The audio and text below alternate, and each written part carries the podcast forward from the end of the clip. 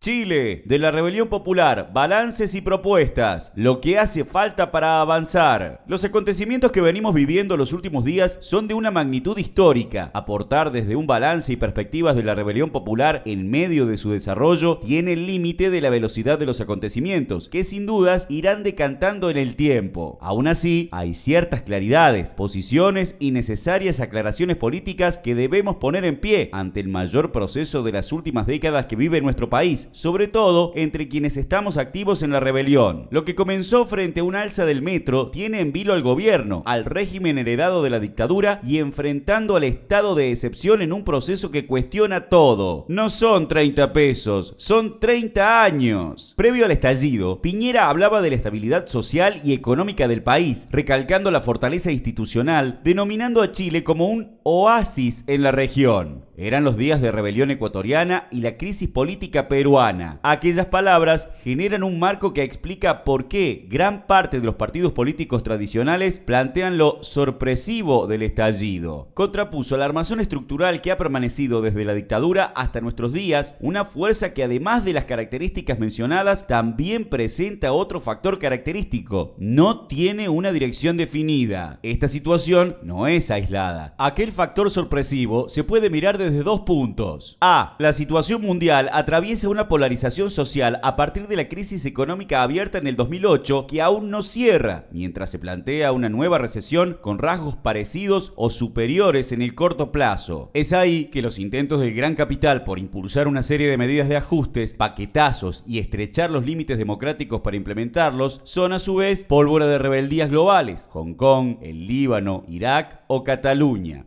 que a nivel continental es potencial por la intervención del FMI para sortear la crisis económica. Ecuador, por ejemplo, de respuesta contundente, mientras que se profundiza en la crisis económica y política en Argentina, Perú, Brasil, Haití, Honduras y comienzan a retomarse con fuerza las luchas estudiantiles y obreras en Colombia y Venezuela. B. La situación particular de nuestro país desde el fin de la dictadura a través de la transición a la democracia marcaron a fondo las condiciones sociales que imperaron los últimos 30 años, el salvaje que ha tensado los límites de la vida atacando lo fundamental para sostenerla, el alto costo de vida, el endeudamiento, sueldos bajos y pensiones de miseria, mientras que la privatización de todos los derechos fundamentales sustenta los negocios de un pequeño porcentaje social, además del aumento de la violencia machista y también de los crímenes ambientales por el despojo territorial. El aumento de los 30 pesos al transporte público fue la gota que rebalsó el vaso. Es por eso que la consigna pasó a ser no son 30 pesos, son 30 años, además de extenderse a nivel nacional. Aquello es lo que está en crisis. Toda la construcción política, económica y social que rige a partir de la constitución de Pinochet en un marco de permanencia del modelo privatizador y de conservación de la impunidad, así como sostener a los aparatos represivos tal como hace 30 años. De la evasión del transporte al estallido social. El antecedente inmediato vino a través de los estudiantes secundarios, quienes estuvieron meses protestando ante la avanzada represiva de los alcaldes derechistas que implementaban leyes antidemocráticas de Piñera, Aula Segura, un mecanismo de expulsión rápida para desbaratar la organización estudiantil. Aquel proceso de repudio a la represión forjó posteriormente bases para la protesta contra el alza del pasaje, anunciando a partir de las secundarias las evasiones, que en los hechos fue ir de forma masiva y saltar las barreras para no pagar el pasaje, protesta que empalmó rápidamente con el descontento generalizado, sumándose trabajadores que transitaban en los momentos de evasión. Aquella llama encendida por las secundarias tuvo una amplia aceptación social, nutriendo lo que se desencadenaría el día 18 de octubre, el viernes de furia. Las evasiones se transformaron en una semi-insurrección en donde fueron tomadas las estaciones de metro, luego siendo quemadas. Se aglutinó gente en barricadas fuera de las estaciones por todo Santiago, transformándose en una ciudad controlada por la manifestación. Aquel estallido fue impulsado por las secundarias y detonado por la brutal represión contra ellos. Fuerzas especiales en cada una de las estaciones de metro durante la semana de evasión. A partir de ahí, de la respuesta contra el alza del transporte, se pasó a la protesta contra todo el sistema de apropiación capitalista sustentada en la acumulación del negocio de servicios básicos y la deuda para su consumo, cuestionando a su vez la represión que es garante para sostener el nutritivo negocio privado. Los hechos desde ese momento han transcurrido con una explosión masiva los días posteriores sin decaer en la masividad, mientras que el gobierno optó por invocar todas las leyes que la dictadura les creó, ley de seguridad del Estado y estado de emergencia, ocupando las calles los militares en virtud de las atribuciones que les permite la ley, es decir, asesinar, torturar y limitar la vida democrática al toque de queda. Los saldos de heridos, torturados y muertos son indefinidos, producto al cerco mediático que los medios oficiales han construido. Este cuadro fue denominado por Piñera como una guerra contra un enemigo muy poderoso, intentando cimentar bases para la brutal represión. Esta política no le dio resultados, ya que el proceso no limitó el desborde social aún con militares en las calles, robusteciendo las características centrales del estallido, su espontaneidad sin dirección política que desató la protesta radical contra el régimen social establecido. Es a base de esto que el gobierno en los últimos dos días ha debido intentar cambiar el eje de su discurso, siempre con militares en la calle, para implementar medidas de corte social desde la paralización del alza del transporte hasta dialogar el aumento de la pensión, medidas que no logran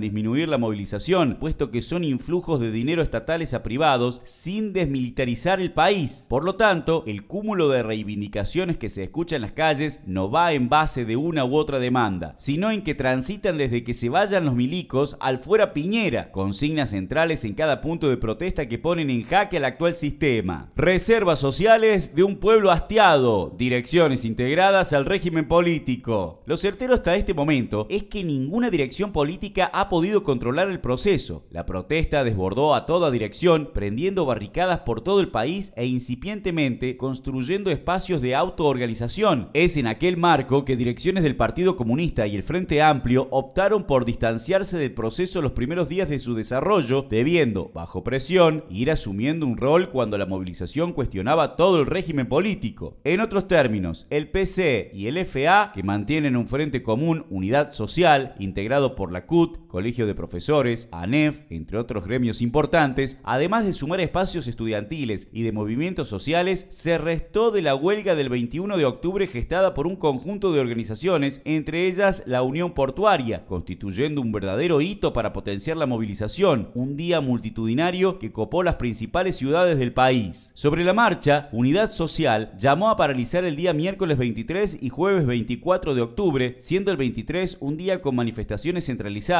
tal como se esperaría, fue un hecho histórico, constituyendo en algunas regiones las mayores movilizaciones que se habían desarrollado. El día 24, por su parte, fueron llamados a cabildos para impulsar un proceso constituyente. El cambio de la política del PC y más atrás del FA responde al enorme proceso que viene desplegando a nivel popular el pueblo chileno en un marco contradictorio. Unidad Social debió avanzar en un hecho positivo, el llamado a huelga general, aunque sin darle continuidad hasta que se vayan los milicos. Simultáneamente, sesionando en el Congreso su agenda como es la disminución de la jornada laboral de 45 a 40 horas. Todo esto mientras anuncian una acusación constitucional a Piñera. Los límites de esta dirección que entraron tardíamente al proceso para nosotros son claros, ya que por su historia el PC tiene un balance negativo, tal como fueron parte de la transición a la democracia sin cuestionar de fondo el modelo económico, político y social que se impuso en la dictadura, asumiendo una integración al régimen en ese nivel, hecho que abortó no tan solo cambios al armazón pinochetista, sino que posibilitó toda impunidad de los genocidas. Hoy la política del PC junto al FA es un intento de conciliar el desborde social para anclarlo al Parlamento. Cabe decir que siempre siguieron legislando. En otras palabras, sosteniendo al régimen que se desmorona y permitiendo a Piñera seguir en el poder al afirmar el Congreso como resorte del gobierno. Es por eso que aquella política se debe contrapesar con mantener la autoorganización independiente de quienes han estado en el poder, mientras que el fuera Piñera debe sostenerse en la calle para avanzar en una asamblea constituyente libre y soberana, sustentada por la movilización permanente de los pueblos, la juventud, mujeres y disidencias junto a la clase trabajadora. Una política que este bloque quiere evitar, ya que la nueva constitución que proponen es el avance de la consigna de la CUT hacia un nuevo pacto social y tal como lo dice el PC en su declaración del día 23 de octubre, al sostener que la única autoridad posible es unidad social como representante del proceso, instaurando esto para anclar la acusación acusación constitucional contra Piñera, es decir, mantenerse en los marcos del Parlamento con los mismos de siempre. Que caiga el estado de excepción, Piñera y todo el régimen pinochetista. Hace falta una asamblea constituyente libre y soberana. Lo que se viene dependerá de la fuerza social en permanecer en la movilización masiva que se ha expresado sin ningún llamamiento, a su vez permeando con exigencia en mantener la huelga general efectiva para echar a los milicos y que caiga Piñera. Tareas inmediatas que clama el pueblo movilizado. Es sobre aquello que debemos comenzar en cada instancia de autoorganización nacido al calor del proceso un desarrollo deliberativo de cómo pensar el país, evitar con la fuerza social que ha imperado que las direcciones del PC y el FA mantengan la posibilidad de guiar la revuelta popular por intermedio del Parlamento, ya que seguiríamos inmersos en los parámetros antidemocráticos de la herencia de la dictadura. Por lo tanto, en lo inmediato, planteamos mantener la continuidad de la huelga, proponer las instancias de autoorganización como base de un proceso constituyente en donde discutamos todo, desmantelando la herencia pinochetista y fundando un nuevo país a partir de reivindicaciones sociales que nos impulse a una salida socialista, que caiga Piñera y todo el régimen heredado de Pinochet, asamblea constituyente libre y soberana en la cual impulsamos de forma propositiva juicio y castigo con cárcel a todos los genocidas de ayer y hoy, apertura de todos los archivos de la dictadura, no a los pactos de silencio, desmantelamiento del ejército de Pinochet, escalafón único y con derecho a la sindicalización de todas las ramas del ejército y policiales, democratizar el sistema judicial, jueces y fiscales electos por voto universal con mandatos limitados y revocables y juicios por jurados populares. Basta de privilegios para los políticos, que todos los funcionarios y representantes ganen como un trabajador. Estatización de los derechos básicos, agua, energía, transporte, educación y salud bajo control social y de sus trabajadores. Sistema único, no sexista estatal y gratuito de salud y producción pública de medicamentos. Educación no sexista, estatal, gratuita y de ingreso universal. Vivienda digna, de acceso universal sin negociado de especulación inmobiliaria. Condonación de todas las deudas individuales y sociales fin a las AFP por un sistema de reparto solidario y tripartito administrado por pensionades y trabajadores. Sueldo mínimo al costo real de la vida, 500 mil pesos líquidos. No a las reformas de precarización laboral, anulación de los contratos basura y pase a planta de los contratados. No a la extensión de la edad jubilatoria ni a la privatización del sistema. Reconvertir los planes sociales en empleos efectivos y con salarios dignos. Derecho a la sindicalización a todas y todos quienes trabajan sindicatos por ramas sin injerencia estatal, estatización de todos los recursos naturales, administración social y de quienes trabajan, contra el extractivismo y la contaminación del agua, la tierra y el aire, prohibir la megaminería, el monocultivo y los agrotóxicos, por una agricultura ecológica y el desarrollo de industrias no contaminantes, reconversión productiva de las industrias contaminantes y laboral profesional de sus trabajadores con garantía de continuidad salarial por parte del Estado, soberanía y autodeterminación de pueblos y territorios en resistencia desmilitarización en Gualmapu, contra la violencia machista y los femicidios, presupuesto de emergencia para asistencia integral gratuita, refugios y subsidios a las mujeres con control de las organizaciones de mujeres, aborto legal, seguro y gratuito en el sistema de salud para todos los cuerpos gestantes, contra toda discriminación a la comunidad LGBTI, plena igualdad de derechos, cupo laboral trans, reconocimiento y socialización del trabajo doméstico no remunerado y derecho a la jubilación, derecho a la doble jornada escolar de los hijos y apertura de jardines de primera infancia, comedores, lavaderos y geriátricos comunitarios de calidad, por un sistema plurinacional de cuidados con perspectiva feminista. Aquel marco de la situación actual y nuestras perspectivas es enmarcado por la rebelión popular que está votando toda la herencia que cimentó la ex nueva mayoría junto al PC y la derecha. Por lo tanto, continuarla hasta frenar la represión y sacar a Piñera será central para desbaratar al régimen dictatorial y construir las bases sobre un país